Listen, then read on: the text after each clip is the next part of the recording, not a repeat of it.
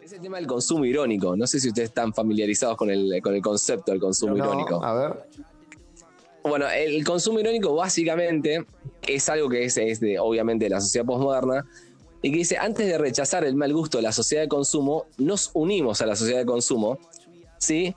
Viendo cosas que generalmente nos generan rechazo o nos generan eh, bronca o lo que fuera. O sea, amiga, no se encontraron nunca mirando programas de televisión para reírte de tal de Guido Casca, o para reírte de los invitados de lo bailando, o para después retuitear eh, odio y burlarte de algún otro, o seguir alguna pelea, eh, no sé, entre gente que ni te interesa saber quién es, te cae mal, te lo haces para cagarte la risa un poco. Sí, obvio. Tinelli es el gran ejemplo. Bueno, e-, eso es el consumo irónico, explicado de una manera muy burda, pero es algo que, que, que los generalmente es un consumo que eh, darte cuenta estás teniendo ese tipo de consumo irónico requiere cierta, no sé, dos dedos de frente. Y hay mucha gente que no lo tiene. Pero la gente que sí, eh, lo que también percibe es que es muy peligroso, ¿entendés? El, el, tema del consumo irónico. O sea, porque uno tranquilamente puede ser muy letrado y todo y clavarse ocho gran hermanos, ¿entendés? En plan de reírte de la, la mierda de la ¿sabés qué me pasó con viviendo en San Martín? Me pasó con la Berizo, boludo. Estaba, estaba, cambiando, estaba de canal y estaba limpiando la casa. Digo, eh, voy a dejar cinco minutos a estos pibes, un especial, ¿viste? Y era- iba media hora y no lo cambié, boludo. Dije, no, pará, estoy viendo la Berizo hace media hora. Bueno, sucede mucho, eh, no es un fenómeno nuevo. Obviamente las redes sociales lo, lo potenciaron, o sea, hoy es fácil retuitear un video de, no sé, del año del culo, donde, por ejemplo, uno de los grandes eh, chabones que introdujeron, y es el primero de los ejemplos de, de los que yo traje, eh, fue en los 80, ¿no? Castelo, Abrevaya, Ginsburg, Repeto. eh, ¿Se acuerdan que pasaban revista? Eh, era una sección totalmente novedosa. Los chabones agarraban revistas de las revistas populares, gente, caras, no sé cuál estaba en ese momento, y criticaban la foto, boludeaban a. Salía Cris Morena, salía, no sé. Quizás no, no del mismo nivel intelectual ni nada. Tenemos, por ejemplo, eh, un hito en la historia de la filmografía argentina, que fue la, la serie, una miniserie actuada, producida y dirigida por eh, el Babi Checopar, la serie Contrafuego. No sé si Sí, sí, amo. ¿Y la serie Contrafuego qué fue? Era un material para ha- hacer uso y abuso del consumo irónico. Creo que hasta el mismo Babi lo sabía. O sea, Babi sabe que la gente lo mira porque lo Los odia. efectos ¿entendés? especiales de la serie eran hermosos. No necesitaba ser buena, no necesitaba tener un buen guion, necesitaba simplemente estar en el aire y ser dicha que fuera eh, actuada por Babi Checopar y ser objeto de memes, ¿no? Por, por años y años. Y eh, uno que me marcó a mí, quizás el más personal de todos estos, el que más mamé y todo, fue en, después de la época del 2000, no sé, ya era post-quilombo, en Canal 9, todos los días, a las 3 de la tarde, cuando después de comer, donde la señora generalmente tenía programa de recetas o hacía algo más productivo, apareció Zap con eh, Polino a la cabeza. Polino. Un jovencísimo Polino, en realidad está igual que ahora, no sabemos nunca. Es el mismo. Dice que Polino, hago un paréntesis, se maneja de lugar en lugar en motitos, como que tiene un sistema de delivery de motitos que lo llevan de un lugar a otro porque no sabe manejar y, y tiene muchos programas, mucho laburo Pero siempre. dicen que es un, es un personaje que tiene la voz ronca, todo el chavo. Vos sabés que hay una marca, perdón, perdón, hay Bueno, una marca de es que- calzoncillos de Polino Sí. que eh, en, en Villa Crespo, Escalabrini Ortiz y Canim. No, Escalabrini Ortiz y Corrientes, perdón. Perfecto, ¿querés pasar el chivo de la marca? Travieso se llama, no sé cómo se llama, Pícaro se llama, Picarón. Bueno, pícara fue la idea de Polino y sus secuaces en esconder tras la fachada de un supuesto programa de Chimentos Más, que eran muy populares en esa época. Recuerden que estos son los hijos de Mauro Viale. Mauro Viale, que era un programa periodístico que vino en lo que hoy conocemos como formato de programa de Chimentos en base al Claro. caso de Coppola. Garrón. Que creo que Polino estaba ahí, si no me equivoco, pero bueno, habría que chequear. Me parece que Polino era más de, de Real y, lo- y- La cuestión es que el chabón, detrás de la fachada esta que les decía, hizo una real ficción de chimentos. O sea, creaba los chimentos, traía personajes, creaba historias guionadas, pero burdamente, mostrando todo eso. Y de acá salieron personajes como Guido Zuller. Guido Zuller se Nació. hizo en SAP de cero. Se afianza la figura de Jacobo Winograd, que ya venía de la, de la época del jarrón, pero bueno, acá llega a niveles de pegarle a gente en cámara. Jacobo Winograd que reiteradas vendía falopa, ¿no? O sea, era. el chabón se dedicaba a vender falopa, que hacía, manejaba putas. Que algo hacía, una de las dos cosas o las dos. No, vos sabés que me, me parece que el, el shade de Jacobo Winograd era que el chabón conseguía llevarte a jugar a los mejores lugares a nivel timba. ¿Entendés? Vos si ibas con Jacobo Winograd era cliente zarpado de, de, lugar- de casinos o de hoteles y los chabones le pagan a esos tipos para que lleven a millonarios puta, amigos de ellos a gastarse ahí. Y bueno, y también surge eh, uno quizás menos conocido que es el personaje del Larva. No ¿Cómo sé se si tuvo la suerte de conocer a él. El Larva.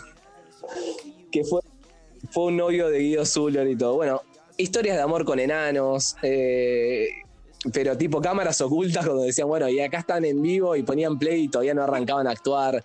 Era una cosa tan burda, tuvo casamientos en vivo, era increíble. Todo el mundo sabía que era mentira lo que se estaba viendo y todo el mundo lo veía igual. Había un juez, que era Forum, que se llamaba, que iba a ponerle dos, dos vecinos Que- que había casos- por una medianera y era un escándalo. Y que todo el mundo sabía que era mentira, o sea, esos conflictos no existían. Lía Salgado tuvo, tenía, tuvo su época de oro con, con todo un panel de actores, o sea, de gente, decía, ni siquiera actores, era gente que encontraban por ahí. Vos sabés, con respecto a Zap, eh, el señor Larva, hoy, El sí, señor. hoy eh, vendedor ambulante del tren Mitre, el que va de retiro a San Martín. Espectacular. Un bullying hermoso a los pelados y flacos, el chabón, porque el chabón que larva porque era pelado y flaco. eh, fue buscando su camino, yo lo recuerdo porque fui un gran consumidor de Zap. Todos los días era una cita obligada Zap. Era la época donde se fumaba bastante y se fumaba y se reía, aparte uno se reía, viste que ahora ya no te reís más, ahora antes se reía uno mucho. Recorrió una, una desventura de Guido Zuller. Guido Zuller aparece en Zap como el novio secreto de Jacobo Winograd. Guido Zuller afirmaba que él era el novio que, que habían cogido con, con Jacobo y Jacobo lo negaba en cámara a tal punto donde lo fajó dos o tres veces.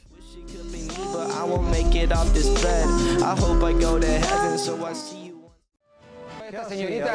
No estabas hablando por No, el. Por no, el- no, no, no, voy a. No, él es un falso. Es un falso. El primo de Paulina roba estéreo. Sé que soy cómplice. Sé que soy cómplice. Lo sé, lo sé, lo, hace- lo sé hace muchos meses. Y si quiere venir la policía, yo me entrego. Yo me entrego. No me importa nada. Pero el primo de Paulina robaba estéreos también. No, estás muy sacado. Estás muy, sa- estás muy sacado, estás muy sacado. Me parece que los celos te llevan a. No, no, no, te estoy diciendo que es la verdad. Chicos, estoy hablando, no sé si me escuchan. Eh, desde que apareció Sebastián en la televisión, vos es como que sentiste que tambaleaba tu reinado. Me No, no, no, Sí, porque es un falso. Él nunca la quiso a Paulina.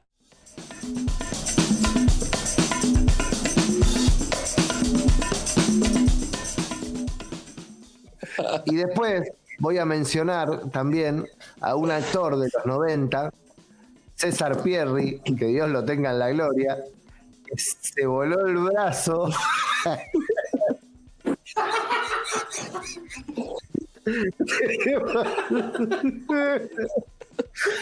Se voló el brazo con una granada que, supuestamente era trucha, pero no.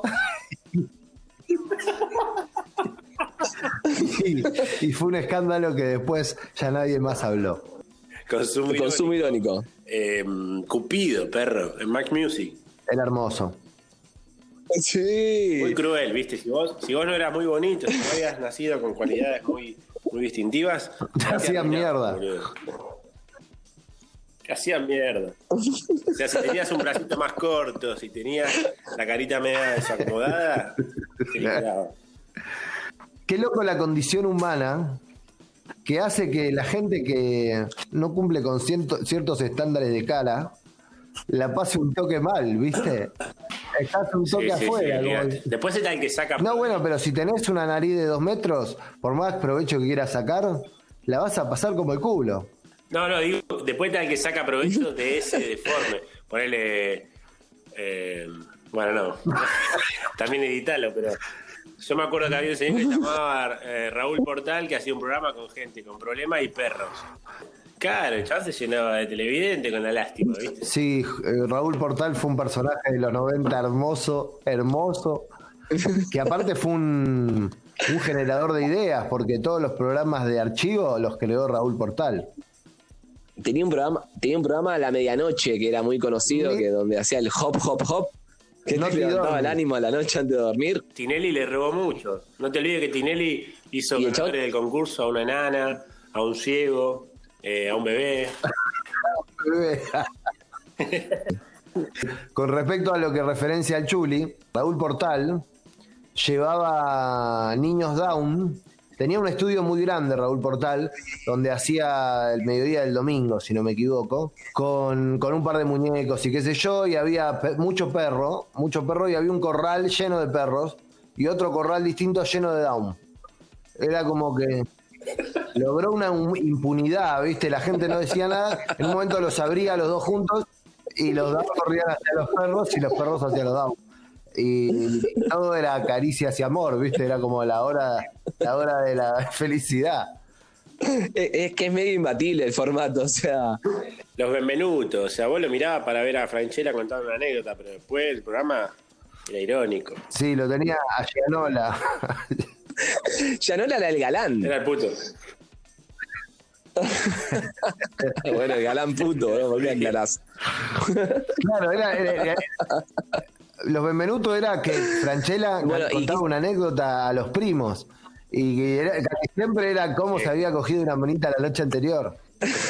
Eh, para bueno cerrar un poco todo esto y no tan tan gracioso como el tema de los de los programas de televisión y esas historias ese consumo irónico cuando se da a niveles políticos Eh, saben que en el año 2000 bueno, me encontré con un chabón Javier Cercas que escribió un libro que se llama Anatomía en Instante y hizo una encuesta en el Reino Unido en el 2008 y el 25%, o sea, la cuarta parte de todos los ingleses pensaba que Winston Churchill era un personaje de ficción. O sea, eh, con cosas como estas que están científicamente probadas, no hay que sorprenderse después de que aparezcan los locos que piensen que el virus fue creado en un laboratorio y es parte de un proceso hacia un nuevo orden mundial o ese tipo de cosas. Entonces me, me quería retirar con esta reflexión y, y una frase que quede haciendo referencia al consumo irónico, que es que los disparates de hoy no sean las Gracias. representaciones institucionales de mañana. Gracias.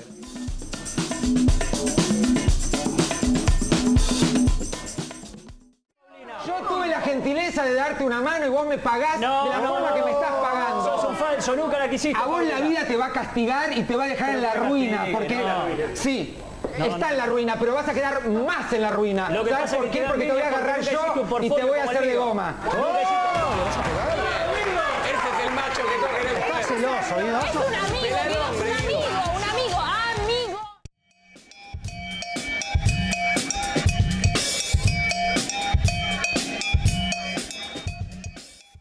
Nombraste ahí dos, cositas que son muy fuertes y que también establecen una especie de, de orden, ¿viste? De orden mundial. Primero dijiste Animal Planet.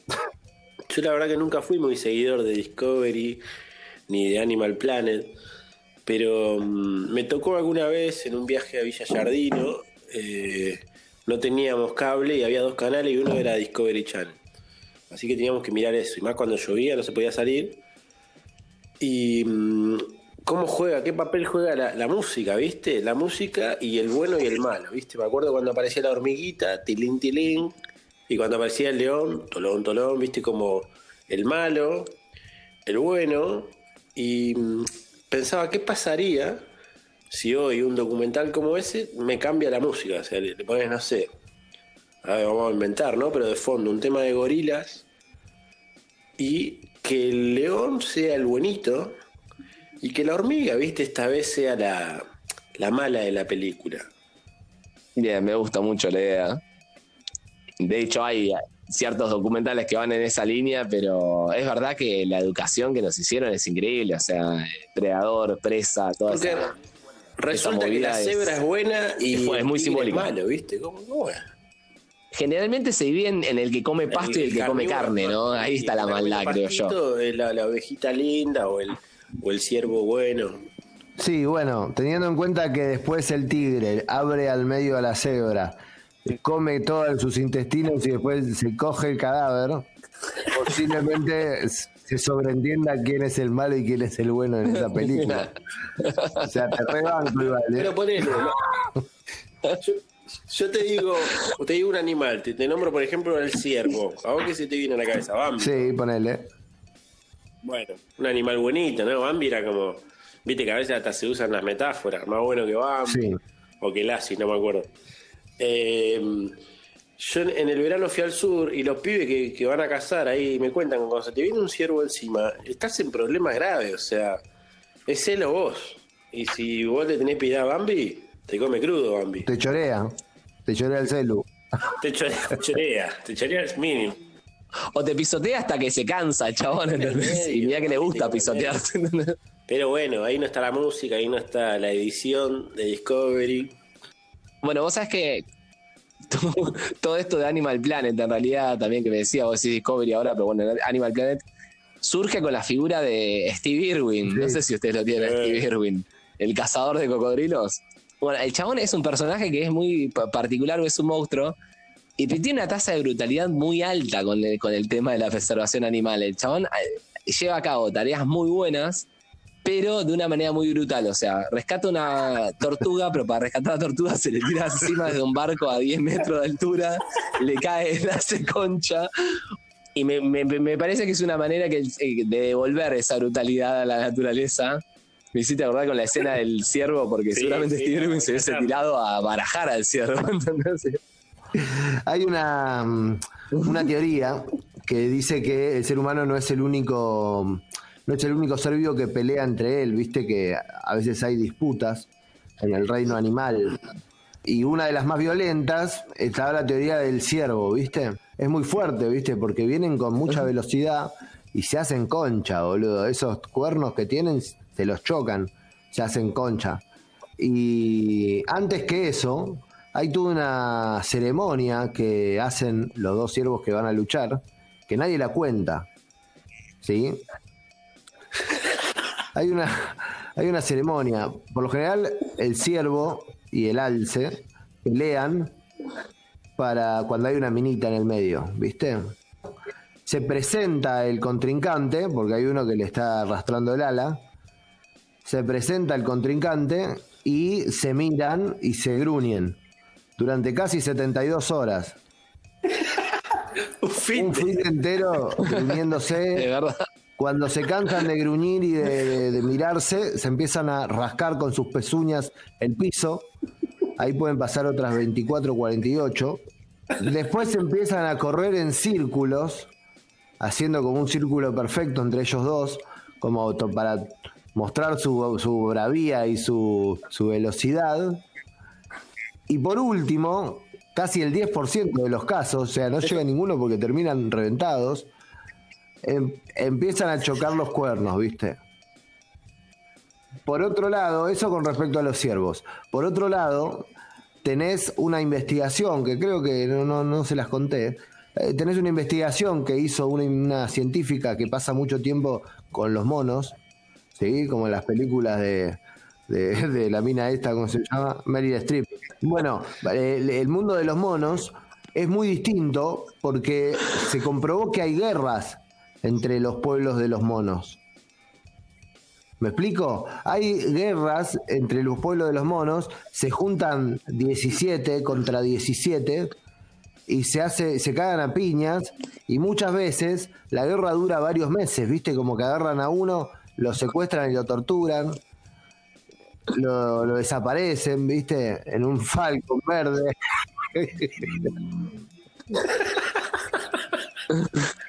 en, en la esma de los monos.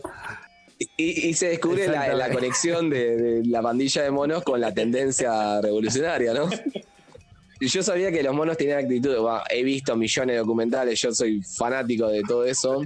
Sé que los chabones se quedan hasta enganchados, ¿entendés? Y que generalmente pasa una movida muy triste, que es que los chabones tienen que quedar un solo líder del, del harén, de- del territorio.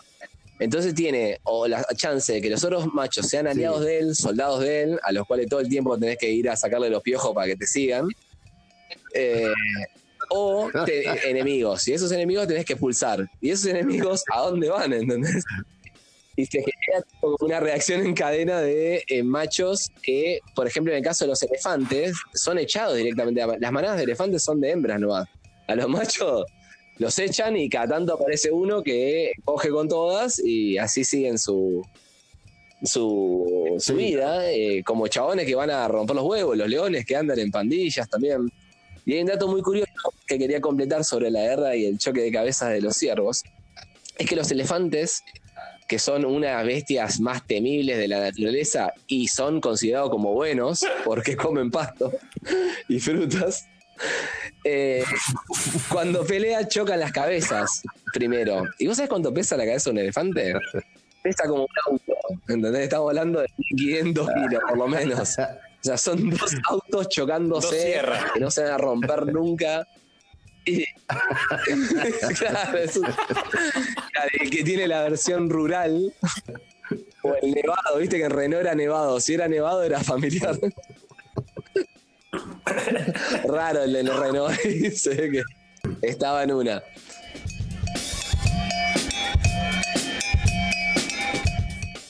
Me dijiste que cuidabas chicos. Sí. Me dijiste que cuidabas Pero chicos no te lo de puedo 30 decir, años. vos estás loco, exponiéndote, estás loco. manoseándote, No. Tetas. Me da vergüenza salir con una mujer. Sácala, sáquela. La va a matar, la va a matar, la va a matar.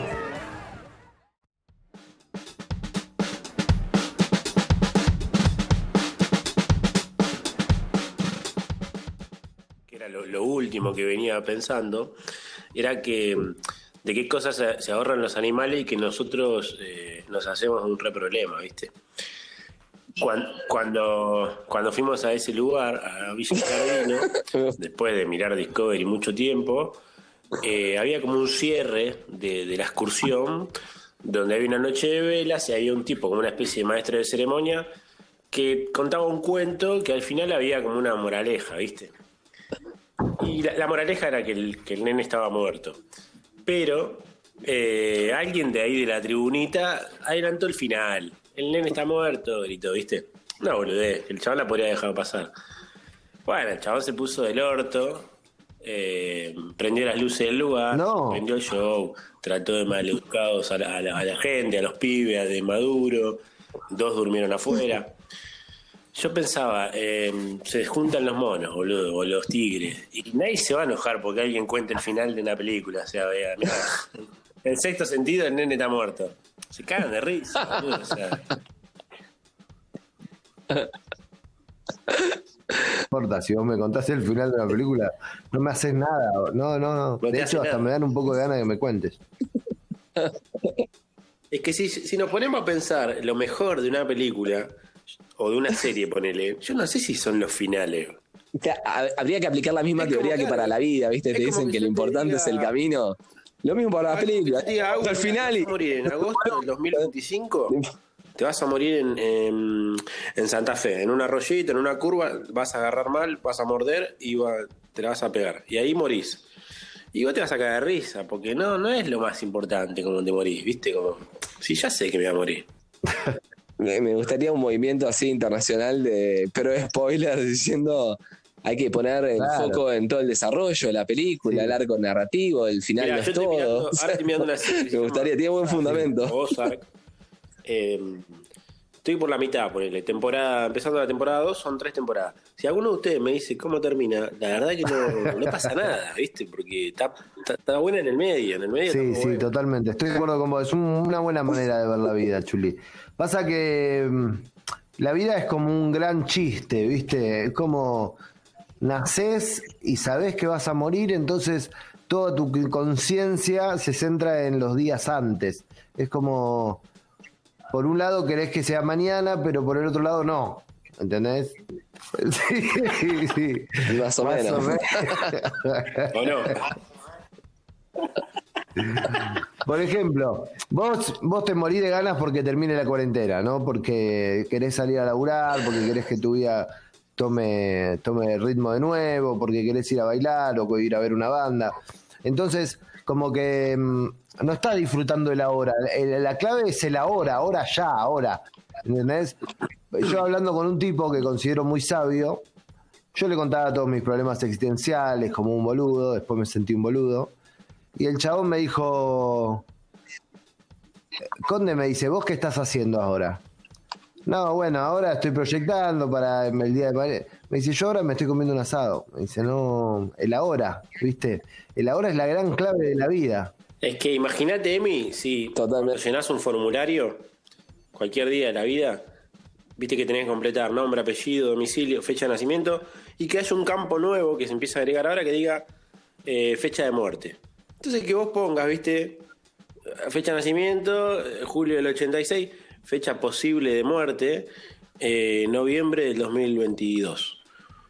Y entonces ya es otra cosa, ¿viste? ¿Cuál es su fecha de muerte, señor? El año que viene. Ok.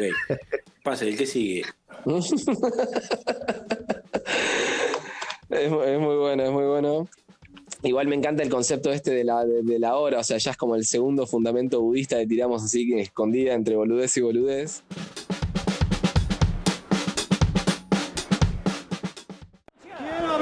Psicóloga, chicos. Vamos, chicos, se callan todos. La psicóloga, la psicóloga va a hablar. Va a, hablar. a ver, cámara, la psicóloga podrá ser. Está con un Bien. gran problema depresivo. Está terriblemente mal. Ella me dijo que tenía melancolía por él. No la justifique, doctora. Decir algo, un momentito. Él es el gran macho, según él tiene el complejo de machismo. Y él despertó a él. El macho menos. El macho menos no. La psicosis. No, escuchen. Chicos, escuchen a la psicóloga. La psicosis maníaca que puede desarrollar en la agresión. Está loco, está loco. ¿Entendió? Guido, y es a Guido. producto de que usted desde chico tuvo problemas y usted como él son androides los dos.